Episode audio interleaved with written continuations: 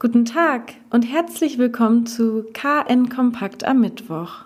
Corona-Tests sollen im kommenden Schuljahr in Kieler Kitas und Schulen Erkenntnisse über die Verbreitung des Coronavirus bringen. Kinder und Mitarbeiter der Einrichtungen sollen direkt nach den Sommerferien getestet werden, unabhängig davon, ob sie Symptome haben. Mit den Untersuchungen in den Kitas sollen laut Gesundheitsamt asymptomatische Krankheitsverläufe und solche mit einzelnen Symptomen bei Kindern festgestellt werden. Auch das Ausmaß der Übertragung in den Einrichtungen soll untersucht werden, weswegen sowohl Kinder als auch Personal getestet werden sollen. Die Kinder seien für die Infektionsforschung eine interessante Gruppe, da sie einerseits viele enge Kontakte hätten und andererseits bisher kaum Daten für diese Altersgruppe vorliegen, so das Gesundheitsamt. In den Schulen soll nach den Sommerferien eine erweiterte Erfassung und wiederholte Überprüfung von Kindern, Eltern und Lehrkräften ohne Covid-19-Symptome durchgeführt werden. Sollte jemand positiv auf das Coronavirus getestet werden, sollen Kontaktpersonen intensiv nachverfolgt werden. Bildungsministerin Karin Prien sagt dazu, es geht darum, Ausbruchsgeschehen nachzuvollziehen und zur Eindämmung beizutragen.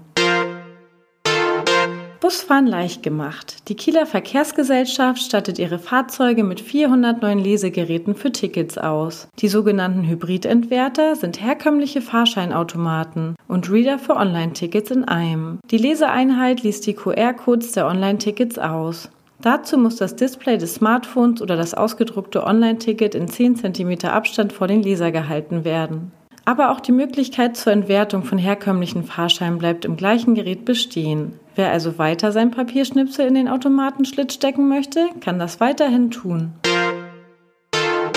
Die McDonalds-Filiale im Kapp, das an den Kieler Hauptbahnhof angrenzt, ist geschlossen worden. Grund seien hohe Reparaturkosten, sagt Unternehmer Thomas Brandt, der die Kieler McDonalds-Filiale betreibt. Die Investition würde sich nicht lohnen, da der Standort schon vor der Corona-Pandemie unterdurchschnittlich besucht gewesen sei. 25 Mitarbeiter sind betroffen, die nun auf andere Restaurants verteilt werden. Wir wünschen Ihnen einen schönen Tag.